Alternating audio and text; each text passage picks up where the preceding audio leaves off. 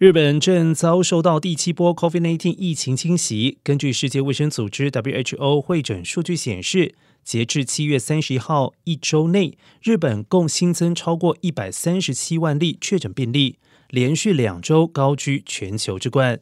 报告指出，美国以九十二万三千三百六十六例确诊病例位列第二，韩国以五十六万四千四百三十七例排名第三。然而，日本三号全境新增将近二十五万例确诊病例，也创下了单日历史新高。